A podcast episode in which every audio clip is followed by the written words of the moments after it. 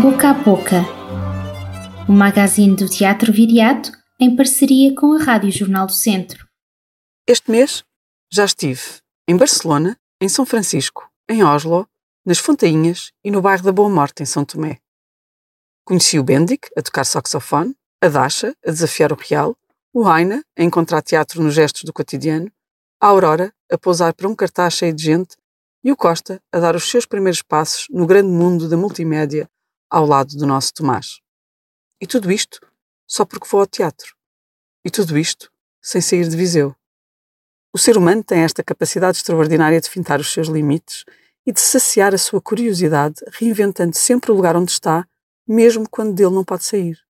Talvez por isso me pareça tão estranho aceitarmos tão passivamente o sedentarismo, quando a cabeça passa a vida a querer viajar e se sente sempre mais confortável a descobrir do que a repetir. Não vos parece ignóbil ficar fechado num quarto agarrado a um ecrã, provavelmente a seguir as notícias do que se passa lá fora, quando qualquer outro lugar do planeta está à distância de um abrir de um trinco da porta e a um passo lá fora? Há uns anos, apresentei no Teatro Viriato a Anitta Vaianada ao lado de Cláudia Jardim. Apresentámos o espetáculo para todo o tipo de públicos e fizemos workshops para umas boas centenas de alunos do ensino básico. Começávamos o workshop sempre com o mesmo exercício: escrever num papel as três coisas que gostávamos mais de fazer. E a maioria dos participantes, entre os 9 e os 13 anos, respondia: PlayStation 1, PlayStation 2 e ver televisão.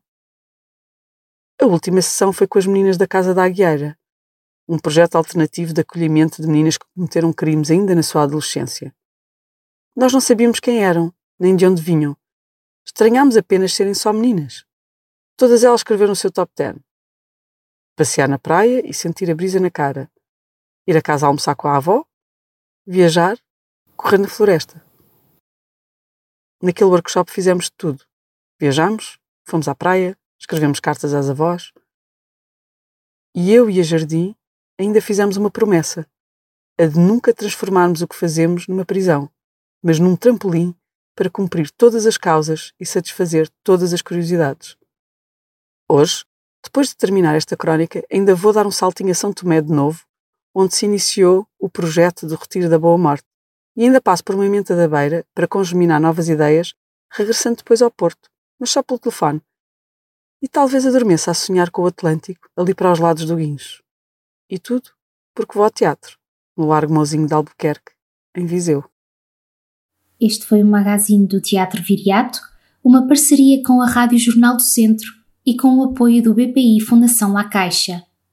O Teatro Viriato é uma estrutura financiada pelo Governo de Portugal Cultura, Direção-Geral das Artes e pelo município de Viseu.